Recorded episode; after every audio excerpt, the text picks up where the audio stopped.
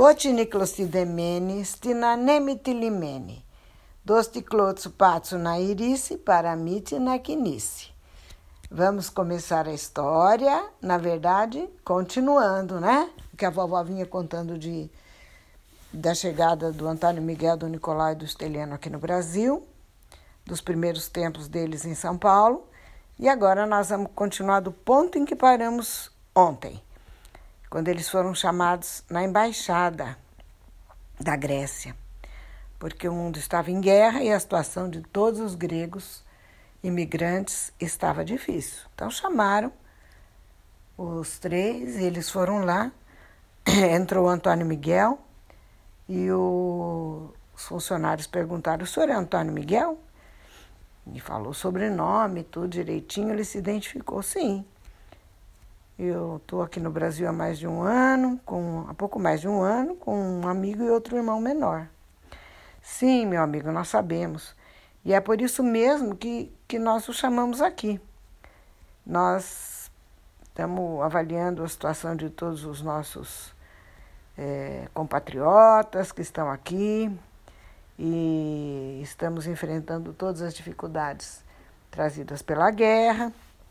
Nós, daqui da embaixada, estamos tentando remanejar nossos cidadãos, nossos patriotas, tentando orientá-los no sentido de procurarem outras regiões do país onde eles podem encontrar trabalho mais facilmente do que aqui em São Paulo, que está difícil.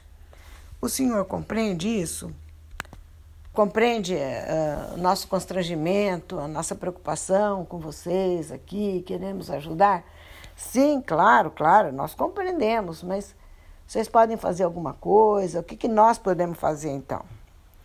Olha, é, seu Antônio Miguel, o que nós podemos fazer é pagar passagens para vocês, conceder passagens para vocês, para vocês viajarem, se vocês naturalmente se vocês concordarem, para ir para o Mato Grosso, um outro estado deste país enorme que vocês eventualmente, é, eventualmente não, temos certeza que lá vocês encontrarão trabalho, porque está sendo muito urgente para essas pessoas eh, do Mato Grosso quem saiba trabalhar com fornos de cal.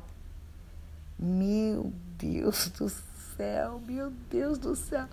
Antônio Miguel escutou outra vez a palavra fornos de cal intimamente. Ele falou: misericórdia. Pensou misericórdia, mas não falou, né? Falou só fornos de cal. Tudo que eu tudo que eu mais queria fora viver de maneira diferente e vir para este país tão longe da minha família para não ter que ficar trabalhando nos fornos de cal.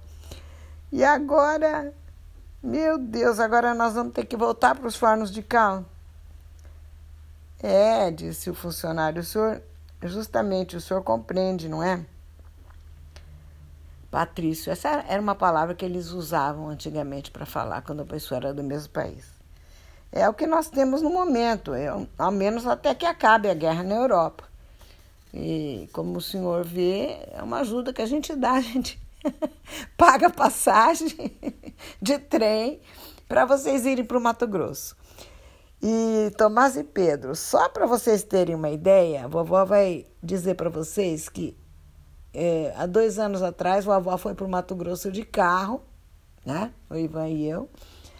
E para chegar no Pantanal Mato Grossense, que é ah, próximo de Campo Grande, que não é tão longe quanto Cuiabá, nem tão longe quanto Corumbá, que já são fronteira com outros países da América Latina, para chegar em Campo Grande. Nós viajamos o dia inteirinho de carro, inteirinho, saímos cedinho, vamos chegar no pôr do sol em Campo Grande. É uma viagem cansativa de carro, né? Estradas boas, há dois anos atrás.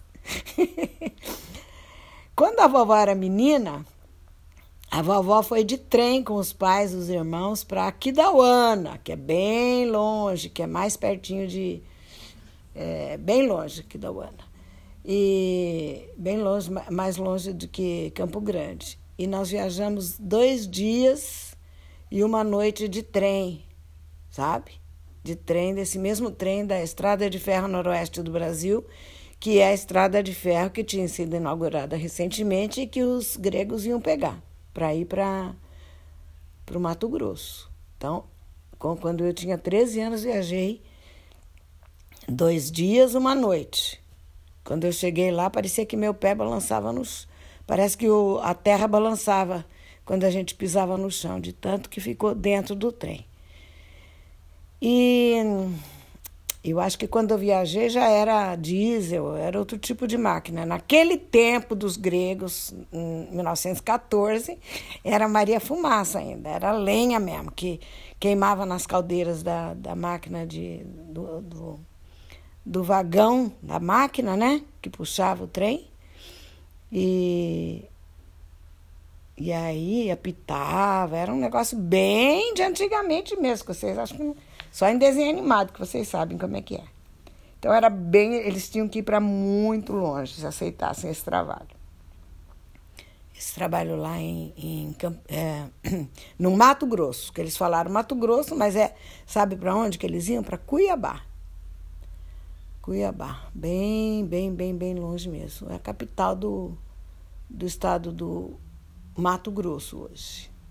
Hoje tem Mato Grosso e Mato Grosso do Sul.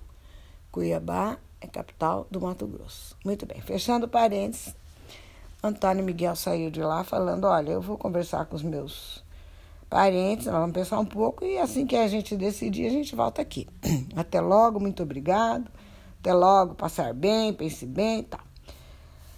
Com essa proposta de trabalho, que de certa forma era irrecusável, porque não tinha outra, né?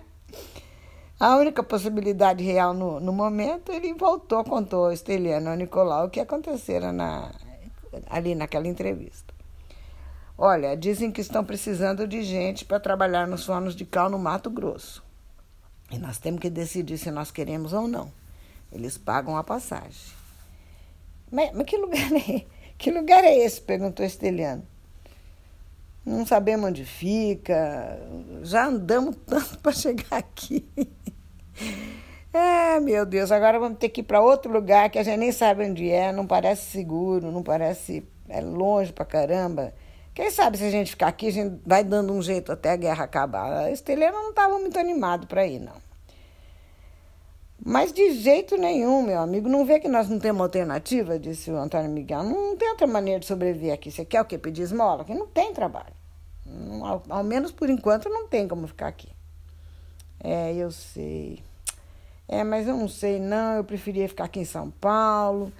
Não tô afim tal. Não... Bom, olha aqui, ó, Esteliano. Eu também preferia, mas não tem outra alternativa. E depois, ó, deixa de ser ingênuo, tá? Você não percebeu? que, que nós não vamos sair dessa pobreza desse jeito? Que nós não vamos conseguir trazer sua mulher, nunca podemos ajudar nossa família, nem com uma dracma. Dracma era o dinheiro grego, né? Até virar parte da comunidade europeia, a Grécia tinha dracma. Eu tenho fé em Deus que lá no Mato Grosso estaremos melhor. Afinal, aí ele quis dar um tom assim de animação, né? Vamos mostrar para os brasileiros como é que se faz como é que se faz cal. Vamos ensinar esse povo a fazer cal. Ele tentava animar um amigo, mas o estelhano estava relutante e tal, acabou concordando de ir para Mato Grosso. Nicolau, nessa altura, com 15 anos, ouvia tudo calado, quase 15 anos.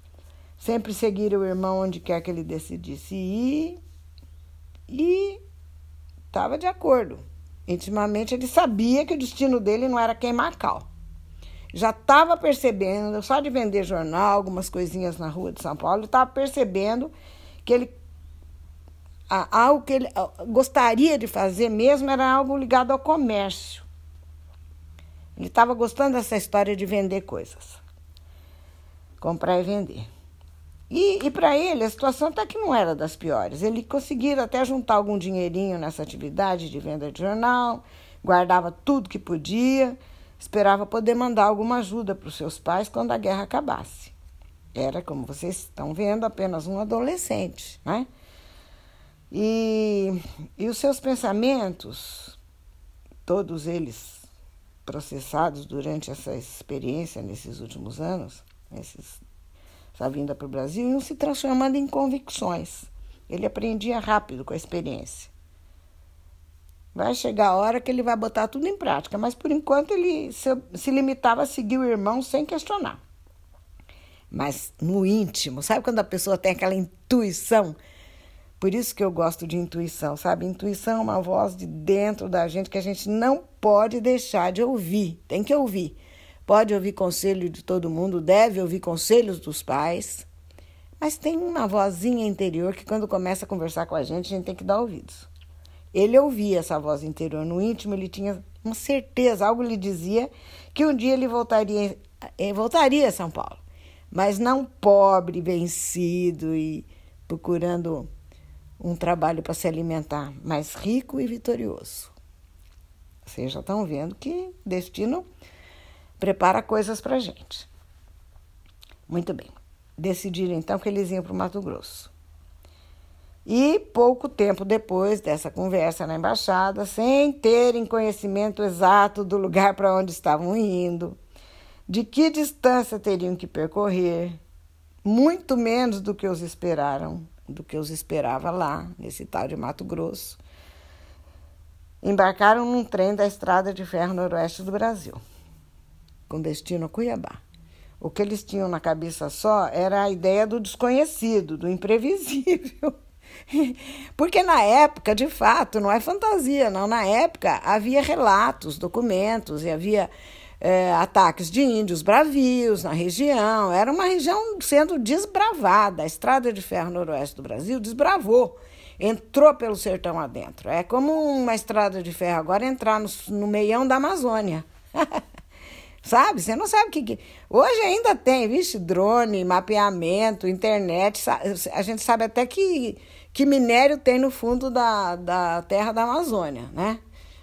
Mas naquele tempo não era assim, não. Teve um marechal chamado Marechal Rondon, que foi um pioneiro que desbravou, que entrou, que foi ah, pacificando os índios, fazendo um trabalho primeiro de contato com os índios, pacificação, anos e anos e anos, tanto que tem uma rodovia aqui que liga São Paulo a, a Lins, a casa da vovó, que se chama Rodovia Marechal Rondon.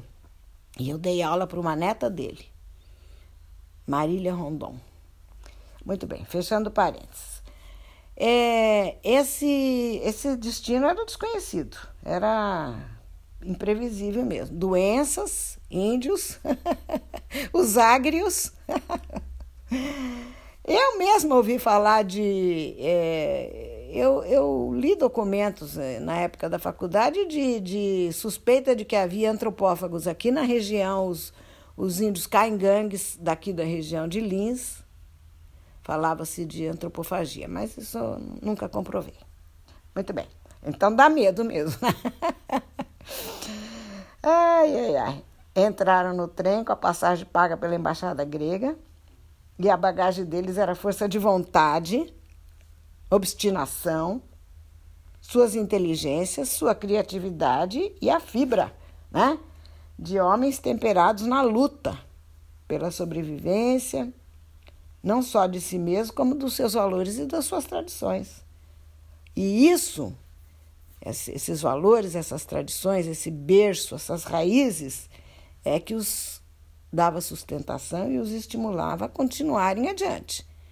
Ninguém sabe que dificuldades vai encontrar na vida. Quando a gente está na faixa dos 30, 40 anos, né? 40 e poucos, é a hora que a gente, hoje em dia, batalha para seguir adiante, como naquela época, com 20 anos, se batalhava para seguir adiante e deixar um legado. Deixar um legado, não só de, de é, profissional, como de valores, como de patrimônio, como de costumes, como de, enfim, é uma coisa bonita, né? Desde a herança genética até todos os ensinamentos que uma vida deixa para os seus descendentes. Hoje em dia, essa batalha é mais tardia, é na faixa dos 40, porque as pessoas demoram mais tempo para estudar, demoram mais tempo para se aprimorar. Naquela época, não, teve força nos músculos, já está. batalhando. Ninguém fazia nem faculdade, nem pós-graduação, nem nada disso, certo? Muito bem. Então a luta é sempre a mesma, mas a gente tem que olhar para frente, sabendo que vai deixar uma herança, um ensinamento, no mínimo, né? Quer dizer, no mínimo entre aspas, porque a, herança que a gente deixa para os filhos é até afetiva, até emocional, tudo. E para os netos e tudo. É, haja vista que a vovó está aqui se alimentando na quarentena dos valores que herdou, né? Que está repetindo para vocês. Bom, é, sem considerações maiores, vamos continuar. Eram dois jovens e um adolescente, dentro de um trem que viajaria dias e dias e dias e penetraria o sertão do Cerrado Mato Grossense, praticamente virgem, um lugar que ainda praticamente inexplorado.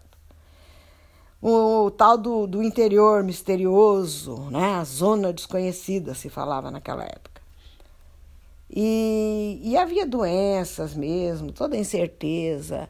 Tinha uma doença chamada, não sei o que, de Bauru, a úlcera de Bauru. É, depois a vovó vai lembrar exatamente que doença era essa. Acho que tem um. É, bom, depois a gente investiga. Mas é, depois mudou de nome e hoje é uma coisa que tem vacina e tudo. Aí o trem saiu de São Paulo com os três acomodados nos bancos duros do vagão destinado à população menos privilegiada, né, que não tinha condição de viajar na primeira classe, onde tinha macias poltronas e luxuosas cabines com cama e, e tudo. E tinha vagão restaurante, coisa chique. Os pobres ficavam ali na. o, o trem apita quando vai saindo, tchac, Dá um apito, piuí, parece coisa de desenho animado, mas era assim mesmo. Dá um apito enfumaçado, o trem parte, começa a girar as suas rodas no trilho, nos trilhos. Quando a vovó nasceu, outro parênteses, a vovó nasceu numa casa em frente à estação de trem. Esse barulhinho é muito familiar para mim. Aí a máquina parecia fazer um esforço danado para para sair, né? Fumegava, engolia fogo, vomitava fumaça. Parecia uma enorme centopeia de ferro, fazendo um esforço para sair, deslizando pelos trilhos. Aí vai pegando velocidade, vai aumentando o barulhinho do trem, tchac, tchac, tchac, tchac, tchac, tchac, um barulhinho gostoso. E a rota predestinada, né? Porque ela, o trem vai onde está o trilho, adentrando o interior do vasto Brasil. À medida que ele entrava, parecia desvendar segredos guardados durante séculos. E aquele calor das caldeiras que acelerava mais e mais o, o ritmo do, da composição, apitava com força, como que para gritar a sua vantagem sobre a natureza. Conseguiu desvendar segredos zelosamente guardados durante séculos inteiros e com isso alterar a vida de muitas pessoas, inclusive de vocês, né? Porque vocês vieram nascer no Brasil por conta dessa história que a vovó está contando, tá bom? Por agora, acabou a história, morreu Vitória. Quem quiser que conte, outra.